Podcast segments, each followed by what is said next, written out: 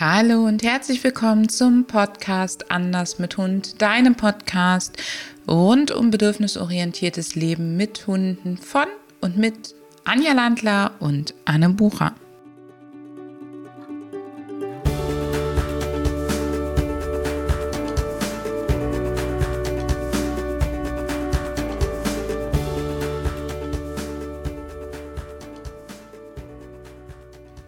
Hallo und herzlich willkommen zu einer weiteren Episode von Anders mit Hund, deinem Podcast rund um bedürfnisorientiertes Leben mit Hunden. Und bei mir ist heute Johanna, Johanna vom Hundeservice Angstenberger. Johanna ist Dogwalkerin und ich spreche heute mit Johanna über das tolle Thema, was ihr euch gewünscht habt, nämlich über den Umgang mit sogenannten reaktiven Hunden oder auch anders problematischen Hunden als Dogwalkerin und über die Möglichkeiten von Betreuung dieser Hunde. Liebe Johanna, schön, dass du da bist. Magst du dich einmal vorstellen? Ja, gerne. Schön hier zu sein. Ähm, ich bin Johanna, Dogwalkerin bei mir in der Region Aalen im Ostabkreis.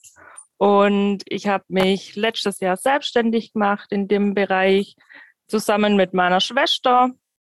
Und ähm, ist jetzt schon eine Weile her, aber ich habe mal eine Zeit lang äh, in einer Hundepension gearbeitet und ähm, habe da auch echt einiges gelernt. Und in der Zeit hatte ich auch immer wieder ähm, Pensionshunde. Und jetzt momentan habe ich drei eigene Hunde und die sind alle total unterschiedlich. Und mein Jüngster, der Balin, der hat einige, einige Schwierigkeiten mit der Umwelt.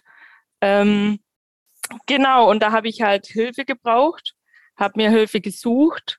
Ähm, und so bin ich eben auch auf deinen Podcast aufmerksam geworden. ja, und ja, der hat mir so gefallen, dass ich dann letztes Jahr im Herbst die Ausbildung angefangen habe bei dir und bin jetzt total happy damit. Das ist toll. Vielen, vielen lieben Dank, Johanna. Äh, wir sind auch total happy, dass du da bist ähm, und auch, dass, dass du mit Balin da bist. Balin ist nämlich ein wirklich spannender Hund und ich glaube, du kannst unseren Hörerinnen und Hörern auch so ein bisschen nachfinden, empfinden, dass man, wenn man einen Hund hat, der eben vielleicht mit Artgenossen nicht so gut ist, viele Umweltängste hat, Probleme mit Menschen hat, dass man sich dann schon Gedanken macht, was ist eigentlich, wenn ich mal nicht kann oder wenn Homeoffice endet, wie kriege ich meinen Hund tatsächlich betreut? Und das soll heute ja auch unser Thema sein. Und Erzähl mal von deinem Gassi-Service. Wie viele Hunde habt ihr so im Schnitt in einer Gruppe? Ähm, wie, wie, wie läuft das so ab? Mm, also ich habe Kleingruppen, so bis zu sechs Hunde. Ähm, und dann haben wir jetzt ein ganz tolles Auto, äh, große Hundeboxen. Jeder Hund hat genügend Platz im Auto. Ähm, und das ist mir eben auch ganz wichtig, dass jeder Hund, den ich abhole, also ich habe immer feste Gruppen.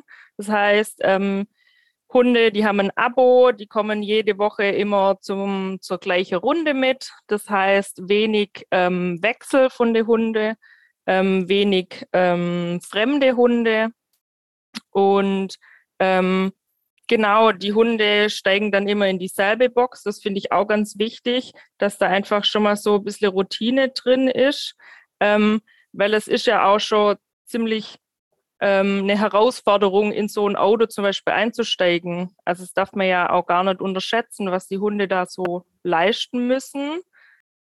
Vor allen Dingen, wenn da noch fünf andere Hunde schon drin sitzen, ne? Und man und, und man sich erstmal nicht frei begrüßen und Shake Hands machen kann und und und. Genau, also das ist ja schon eine kleine Herausforderung. Ähm, und bevor die Hunde natürlich mit mir mitkommen können, gibt es ein Kennenlern-Gassi. Ja, ähm, finde ich unglaublich wichtig, dass man da sich in Ruhe kennenlernen kann. Ähm, einfach auch drüber reden kann, hey, was möchte der Kunde, was braucht der, ähm, wie ist der Hund so, was hat er für Themen und dann kann man eben entscheiden, okay, der passt vielleicht in die Gruppe oder lieber in die oder der braucht ein bisschen mehr Zeit. Da wäre es dann vielleicht sinnvoll, Einzelgassis vorher zu machen ähm, und solche Dinge. Ja. Und manchmal stellt man natürlich auch fest, okay, irgendwie, es passt nicht. Ähm, und dann ist es auch in Ordnung. Das heißt, du behältst dir auch durchaus vor zu sagen, nee, der Hund passt nicht in meine Gruppen oder der Mensch ähm, hat Vorstellungen, die kann ich nicht erfüllen. Auf jeden Fall, ja. Kam auch schon öfters vor.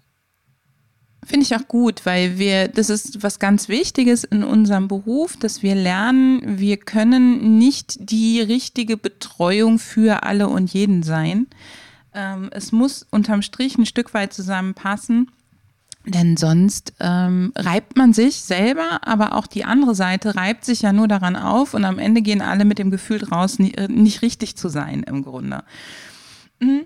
Johanna, du hast ja auch unter anderem, ähm, wir haben wir uns mal unterhalten, dass du einen Hund dabei hast, der tatsächlich ähm, mit Artgenossen ähm, oder bei dir im Prinzip lernt, wieder besser mit Artgenossen umzugehen. Magst du von dem Hund mal erzählen? Gerne, ja. Ähm, genau dieser Hund war vorher in einer Hundepension, ähm, in Zimmer untergebracht und ähm, irgendwann hat sich dann halt eben rausgestellt, okay, ähm, ist gar nicht mehr so verträglich. Ähm, also einfach durch dieses, ähm, konnte nicht zurück, also konnte sich nicht zurückziehen, ähm, war es immer so turbulent. Ähm, dann hat sie halt einfach gelernt, einmal ordentlich auf die Pauke zu hauen und dann hat sie ihre Ruhe. Ja. Und ähm, dann hat es da halt einfach nicht mehr gepasst. Und dann ist sie zu mir gekommen und ähm, bei mir jetzt im Dogwalking zeigt sich das gar nicht so, ähm, weil eben, wie gesagt, die Hunde sind in Boxen untergebracht, jede, jeder Hund für sich. Ähm, und dann eben, wenn, wenn sie rauskommen, haben sie ja schon mal die Möglichkeit, in die Erkundung zu gehen, äh, sich aus dem Weg zu gehen. Jeder macht sein eigenes Ding. Und am Anfang hat sie da schon Hilfe gebraucht, um einfach die Situation ähm, gut zu regeln. Das heißt, ich habe dann eben die andere Hunde angesprochen und weggefüttert dass sie da einfach so ihre Zeit bekommt. Ähm, und jetzt kann sie halt immer mehr selber für sich gute Entscheidungen treffen. Ähm, und ich muss gar nicht mehr so viel ihr helfen. Genau. Und das finde ich halt so schön zu sehen, dass es ihr halt total gut tut ähm, mit den anderen Hunde. Also sie freut sich jetzt durchaus über die andere Hunde, aber möchte halt trotzdem ihre Ruhe haben. ja. Und siehst du, dass sie anfängt, mit denen anders zu kommunizieren? Also, dass sie wieder andere Signale als dieses einfach auf die Pauke hauen zu zeigen? Auf jeden Fall. Also, sie kann die Zwischenschritte viel besser zeigen ähm, und viel netter kommunizieren. Hey, ich möchte gerade nicht. Und das hat sie am Anfang, am, äh, am Anfang gar nicht so können. Und ähm, genau deswegen, das klappt total gut bei uns in der Hundegruppe. Und ähm, das ist halt echt schön zu sehen es ist halt nicht jeder Hund dafür gemacht und das finde ich für dich da draußen eine ganz wichtige Information. Nicht jeder Hund ist dafür gemacht, ähm, auf engem Raum oder überhaupt auf eine bestimmte Begrenzung mit Artgenossen zusammen zu sein. Und es ist biologisch erstmal auch vollkommen normal. Also auch du brauchst ja nicht tausend fremde oder, oder fremde Menschen um dich rum. Du kannst das mal ganz gut aushalten.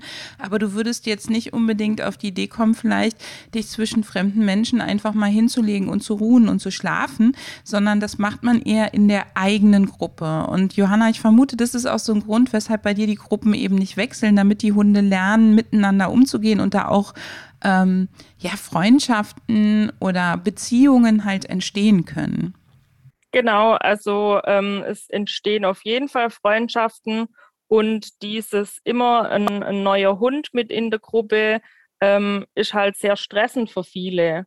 Ja, und so entstehen halt auch viel mehr Konflikte. Und da ich das halt wirklich gezielt ähm, so mache, dass man eben ein Kennenlerngespräch hat und wenn es dann passt, guckt man, in welche Gruppe der Hund am besten reinpasst.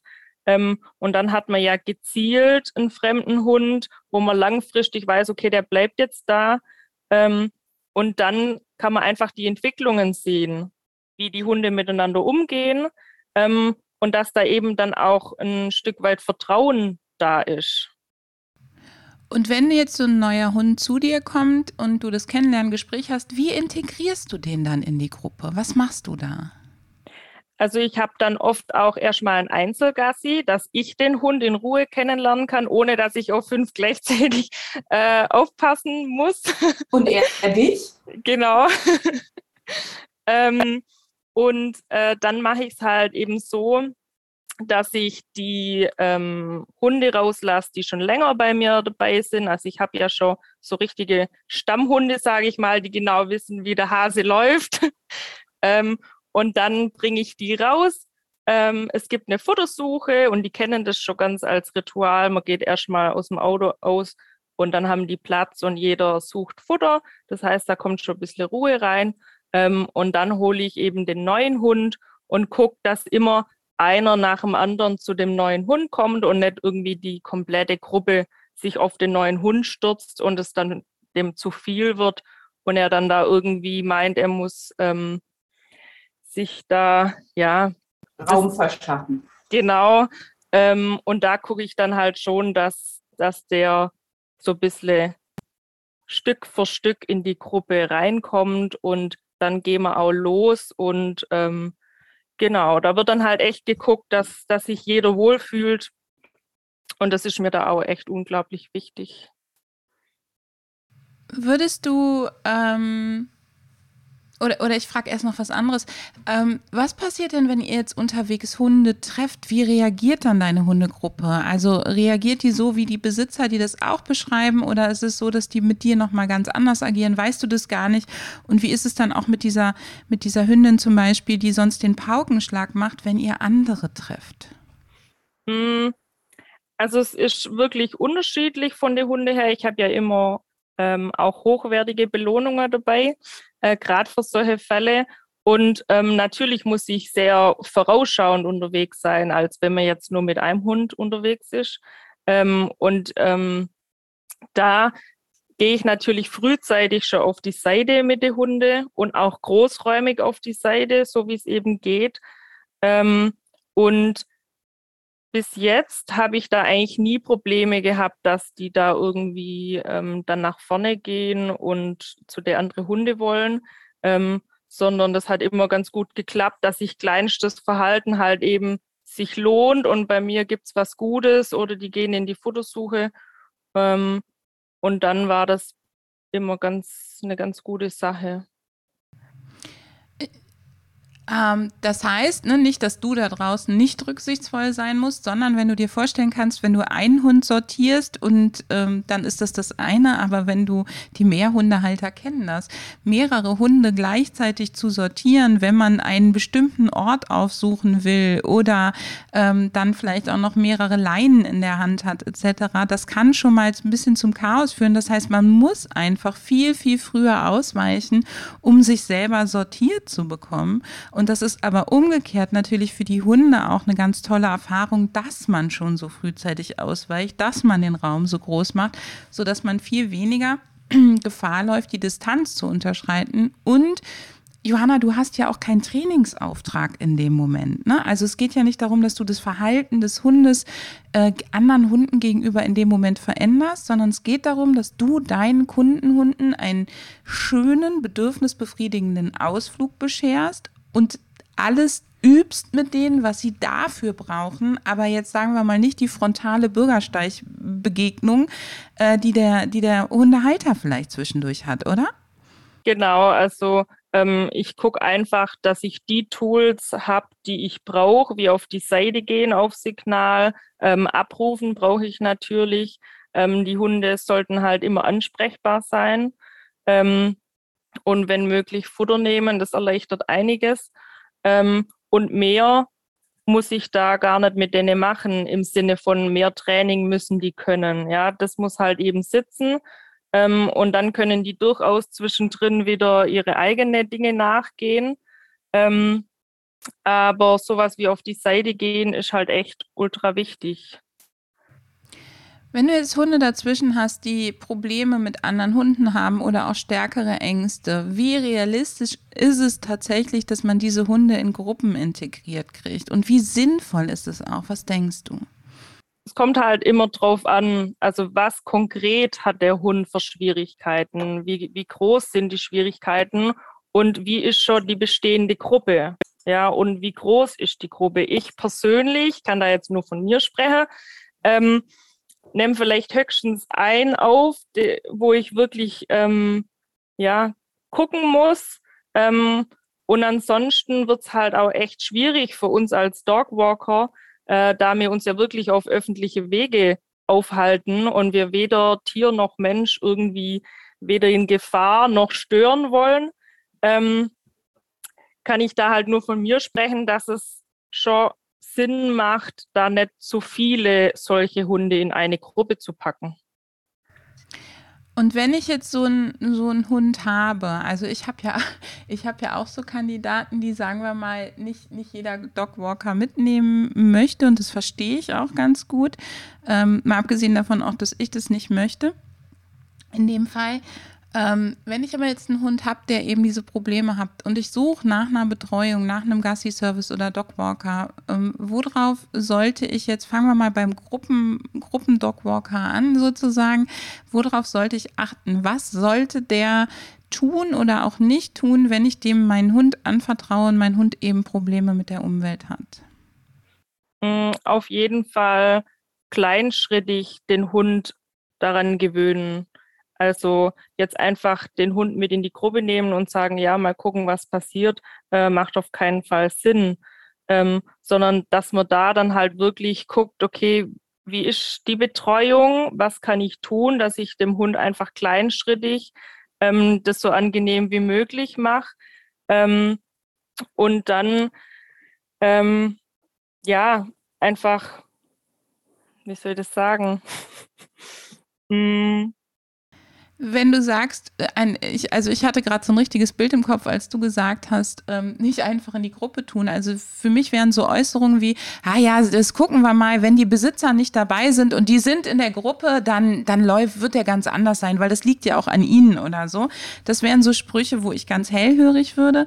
Genauso wie ich zum Beispiel ganz hellhörig würde, wenn äh, mit Equipment gearbeitet wird, das ich sonst nicht verwende oder jetzt alle Hunde einfach einen Maulkorb aufkriegen. Ich würde mir also tatsächlich tatsächlich angucken, was hat der, was hat der Dogwalker an Equipment mit, wenn der mit den Hunden geht. Also bei mir hätte ein guter Dogwalker Geschirre, Leinen, Belohnungen ähm, und nicht gerade die, die Wurfkette und keine Belohnung und Maulkörbe so ungefähr, wobei natürlich auch mal einer mit Maulkorb dabei sein kann, also keine Frage. Aber wenn jetzt alle mit Maulkorben laufen, das wäre für mich tatsächlich ein Kriterium. Und dann wäre es für mich auch ein Kriterium, wo geht der spazieren? Also ähm, geht der jetzt erstmal mit den Hunden, sagen wir mal, äh, da, wo er wenig Begegnungen hat? Oder ist das so der Kandidat, der tatsächlich überhaupt kein Problem damit hat, ganz viele Begegnungen zu gehen? Ähm, dann wäre es mir für meinen Hund, denke ich, auch zu viel. Ja, auf jeden Fall. Dann die Gruppengröße, denke ich auch, oder? Also nicht nur persönlich, sondern tatsächlich, wenn man, und wie viele solcher Kandidaten ähm, hat er dazwischen, fand ich auch ein super Hinweis von dir, weil ihr könnt euch vorstellen, ein Hund, der mit anderen Hunden überfordert ist, der sehr viel im Konflikt ist, der ähm, vielleicht auch mal ein bisschen ruppig ähm, kommuniziert, der kann auf der anderen Seite weder einen Hund äh, gebrauchen, der sofort auf entsprechend antwortet, also ne, der, der dann Paroli bietet, das sagen ja dann auch viele, ja, ja, die antworten dann entsprechend und dann hat sich das gegessen. Noch soll natürlich dein Hund auch vielleicht einem eher zart beseiteten Kollegen äh, Angst einjagen. Das heißt, die Gruppenauswahl fände ich total wichtig und dass das eben eine Gruppe ist, die damit auch gut umgehen kann, die vielleicht ja ähm, eher an der Umwelt interessiert ist und sich für deinen Hund gar nicht so interessiert und dadurch wird es schon mal leichter für ihn, ähm, die ähm, äh, die, wenn sie angeranzt wird, sozusagen die Hände hebt und sagt, hey, hey, ist alles okay, jetzt reg dich mal nicht so auf, aber nicht direkt drauf einsteigt. Das fände ich total wichtig. Gibt es noch was, was du ergänzen würdest?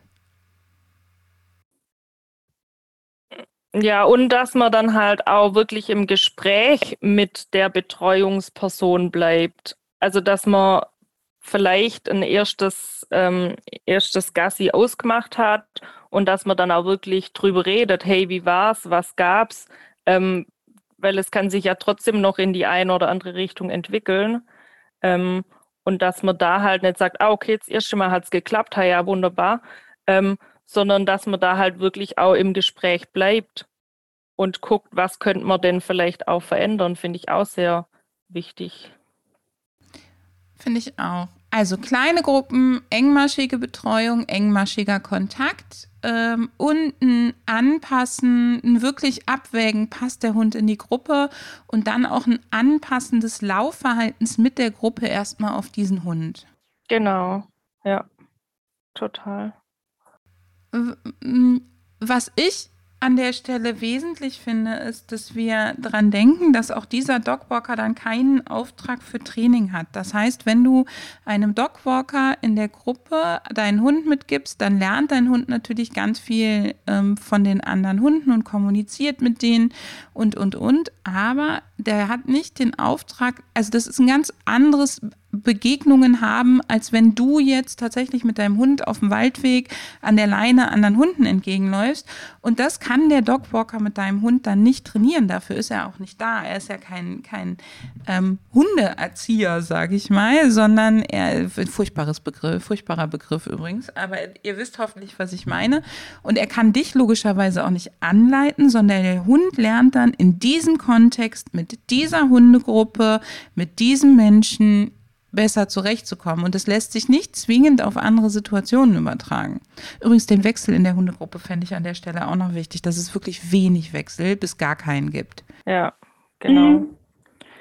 Ja, und so, so einen Fall habe ich auch bei mir in der Hundegruppe. Also, dass ähm, die Besitzerin mit dem Hund halt Begegnungsschwierigkeiten hat, weil er eben halt dann an der Leine zieht, sobald er einen anderen Hund ähm, sieht und gefrustet ist, weil er hin will. Aber bei mir in der Hundegruppe hat er eben links und rechts seinen Hundekumpel, der kriegt das gar nicht so mit, wenn da jetzt irgendwie jemand entgegenkommt, da ich ja großzügig aus dem Weg gehe, sowieso nicht so.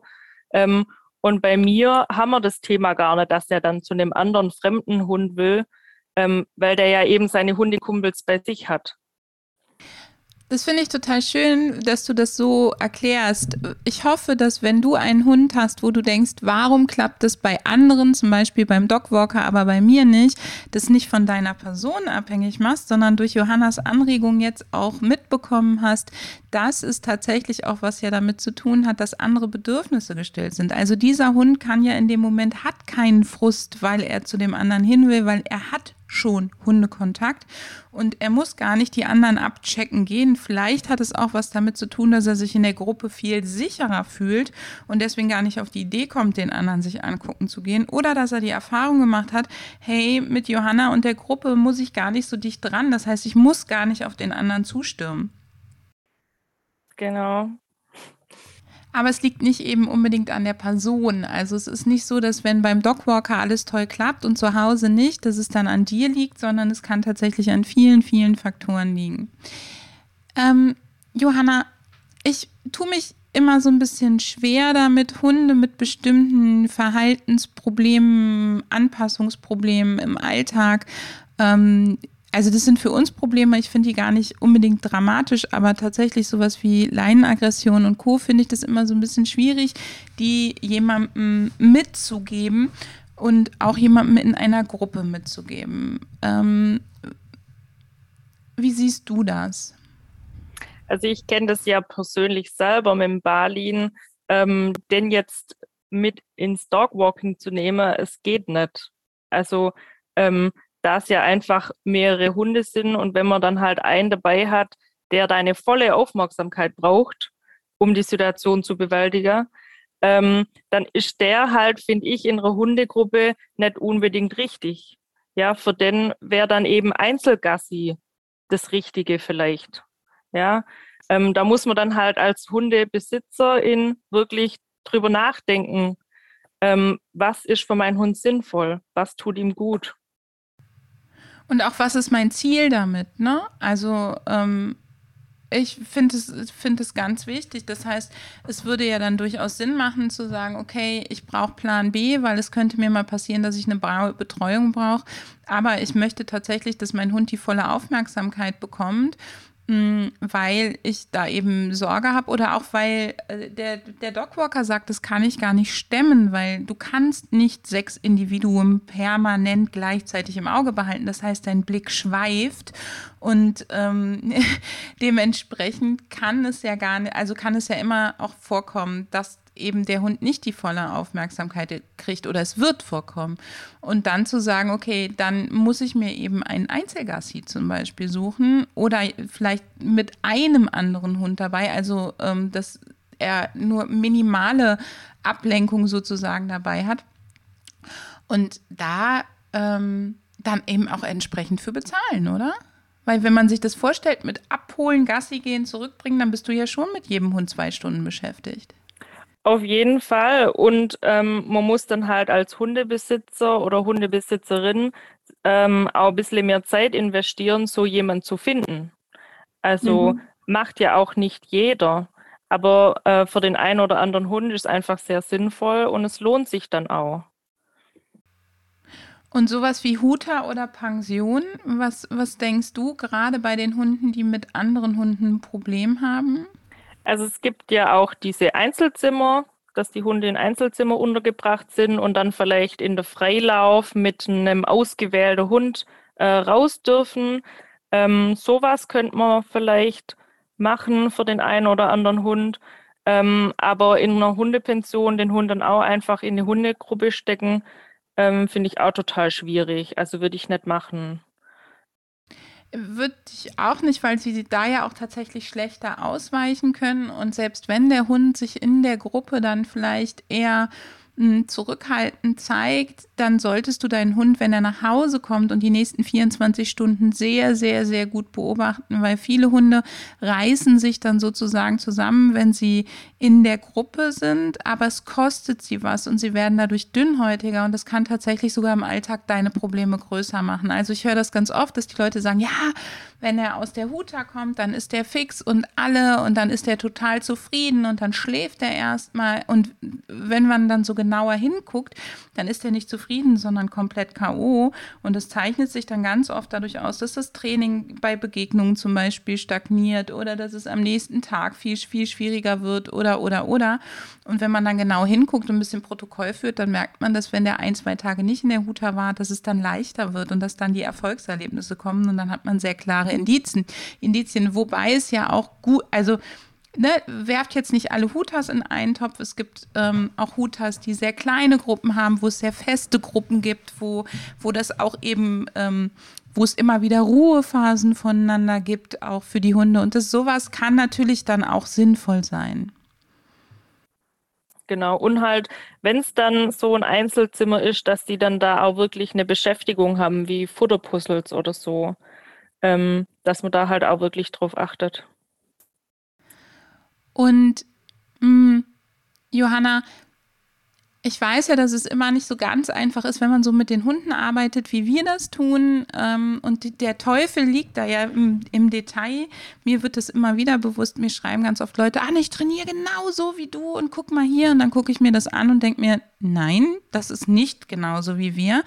Ähm, was, was ja gar nicht heißt, dass das andere besser oder schlechter ist, aber tatsächlich fände ich es super, super mega wichtig, dass du da so wenig Abstriche wie möglich machst. Es gibt immer mal Notfälle, wo man sagen muss, okay, es passt nicht zu 100 Prozent, aber ich muss jetzt halt ins Krankenhaus und der Hund muss versorgt werden, so ungefähr. Aber tatsächlich fände ich dieses Wertethema, dieses, ähm, wie geht der Mensch mit dem Hund um? Ähm, fährt er die gleiche Schiene wie ich? Ähm, achtet der genauso auf die Körpersprache? Ist der, also was macht der mit dem Hund? Das fände ich extrem wichtig. Wie siehst du das? Wie kann ich das als, als Hundebesitzerin ähm, überhaupt rausfinden?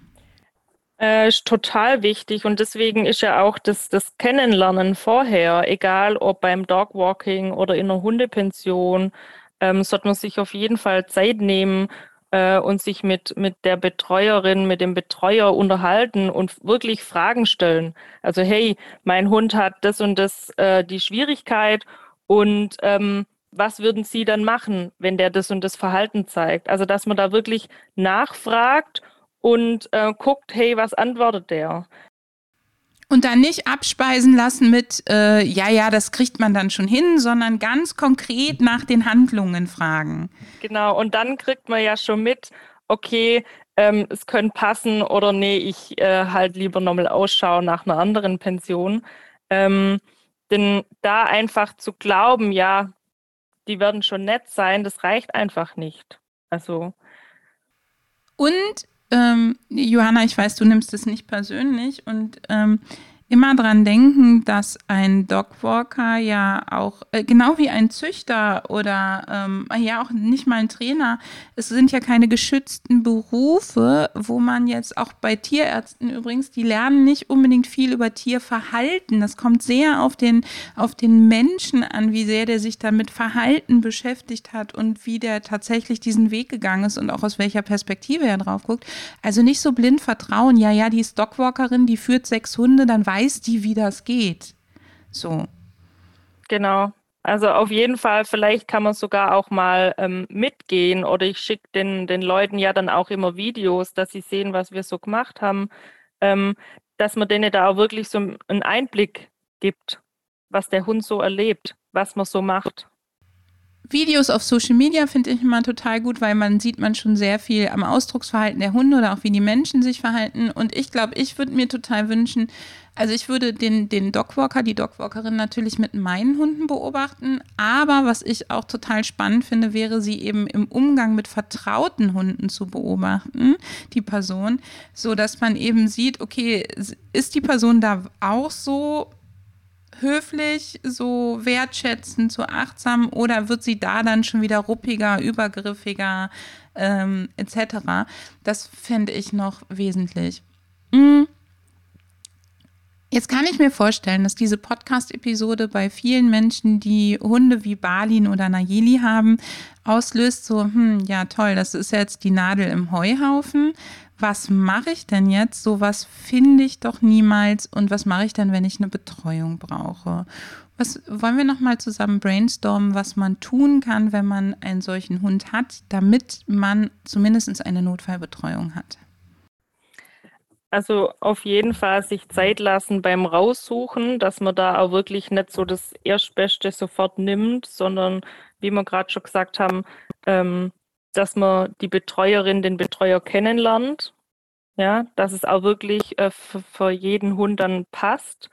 Ähm, und ich muss für mein Barlin wirklich tatsächlich sagen, das wird schwierig. Also vor allem in einer Hundegruppe, die müssen, die Gruppen müssen klein sein. Er muss wirklich Zeit bekommen, um die Hunde kennenzulernen, dass es immer die feste Hundegruppe ist.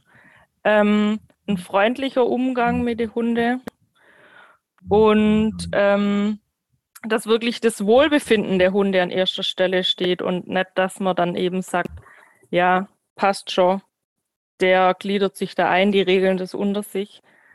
Hier gibt es eine Dogwalkerin, die, die hatte mal alle Hunde hinten im, im Sprinter ohne Boxen.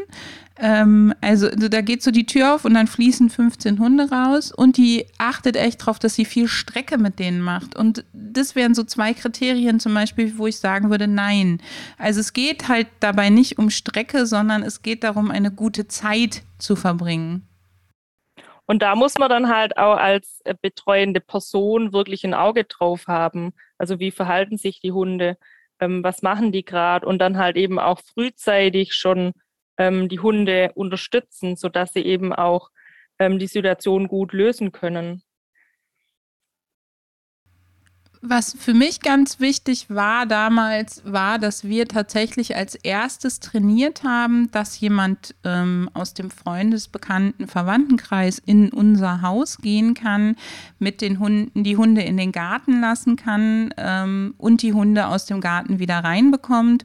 Und ich habe mit vielen Pflegestellen, ähm, die ähnliche Hunde hatten, eben auch ganz viel geübt, wenn die keinen Garten hatten, dass jemand reinkommen kann, dass derjenige den Hund anziehen kann, also Geschirr Geschirr und Leine dran, am liebsten doppelt gesichert, je nach Hund, äh, wenn es eine fremde Person ist, mit der mit dem Hund einmal zum nächsten Baum gehen, ihn dranhalten, dass er sich lösen kann und dann zurückgehen und dann einfach vielleicht noch einen Moment bei dem Hund drinnen sein. Also, dass du vielleicht, wenn du jetzt sagst, es geht darum, dass der Hund zwischendurch sich lösen kann und eben nicht den ganzen Tag allein bist, gar nicht unbedingt an Gassi denkst, wenn du einen solchen Hund hast, sondern an, er ist nicht alleine, er bekommt ähm, Besuch. Das ist niemals ein perfekter Ersatz für dich, aber es ist tatsächlich gegebenenfalls was, was deinem Hund hilft. und dass du dir da jemanden suchst, der mit dem Hund in der Lage ist, bis zum nächsten Baum oder einmal in den Garten zu suchen, gehen, das auch strukturiert mit der Person aufbaust. Also wir haben das damals so geübt, erstmal kannten meine Hunde die Person, dann habe ich den Schlüssel von außen stecken lassen, wenn die Person kam und wir zu Hause waren. Ähm, dann habe ich mich immer weiter zurückgezogen. Dann habe ich zum Beispiel der Person einen Kaffee gemacht, während die mit den Hunden in den Garten gegangen ist. Solche Sachen.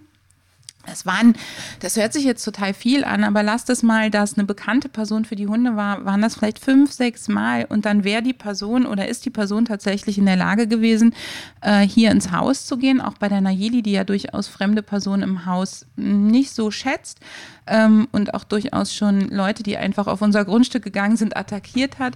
Aber es war dann möglich mit einem ganz festen Ritual und es war meinen Hunden dann eben möglich, mit der Person in den Garten zu gehen, wieder reinzugehen. Drinnen gab es dann nochmal ein, ein Ritual, was die Hunde toll fanden äh, die Person war noch ein bisschen da und dann ist sie gegangen und wir haben das erst mit einer sehr, sehr guten Freundin von mir trainiert und ähm, dann haben wir es tatsächlich mit ähm, noch jemandem trainiert, der einfach direkt hier wohnt, falls mal sowas ist wie ich baue einen Autounfall oder wir bauen einen Autounfall oder wir stehen in einer Vollsperrung und kommen nicht nach Hause, dass es einfach einen Plan B gibt. Und ich glaube, das ist tatsächlich das, was du als erstes tun solltest, einen minimalistischen Plan B entwickeln, der erstmal für den Notfallmoment Zeit verschafft. Auf jeden Fall. Also da so ein paar Personen in der Hinterhand zu haben, ist auf jeden Fall Gold wert. Ja. Kenne ich ja mit Berlin auch. Also ich habe da auch äh, Privatpersonen, ähm, die ihr jetzt eben schon länger kennt. Ähm, und nur so funktioniert es eben auch für den Balin. Also ich kenne das auch total. Und der nächste Schritt ist dann tatsächlich zu überlegen, okay, ähm, was passiert denn, wenn ich jetzt irgendwie vielleicht mal mehrere Tage nicht kann, weil ich auf Geschäftsreise muss, ins Krankenhaus etc. Und da haben wir uns tatsächlich auch eine, eine sehr gute, gute Hundepension ähm, gesucht, wo ich gesagt habe, ich weiß nicht, ob ich meine, also ich ich würde zum Beispiel, ich fahre nicht ohne meine Hunde in den Urlaub und würde die dafür nicht unbedingt in eine Hundepension geben. Ich finde es aber vollkommen in Ordnung, wenn man das macht. Und ähm, wir haben auch ein Teammitglied, da geht der Hund auch hin und wieder in die Hundepension, der kennt das von klein auf und der hat dort immer von der Hundepension aus dieselbe Hündin als Gesellschaft. Und der genießt es total, das, ne, der genießt es total, weil der lebt dann mit dieser Hündin auf einem, in einem Zimmer und kann ganz viel das Bauernhofleben äh, draußen beobachten. Und der liegt ganz viel einfach Seite an Seite mit dieser Hündin und guckt durch die Gegend.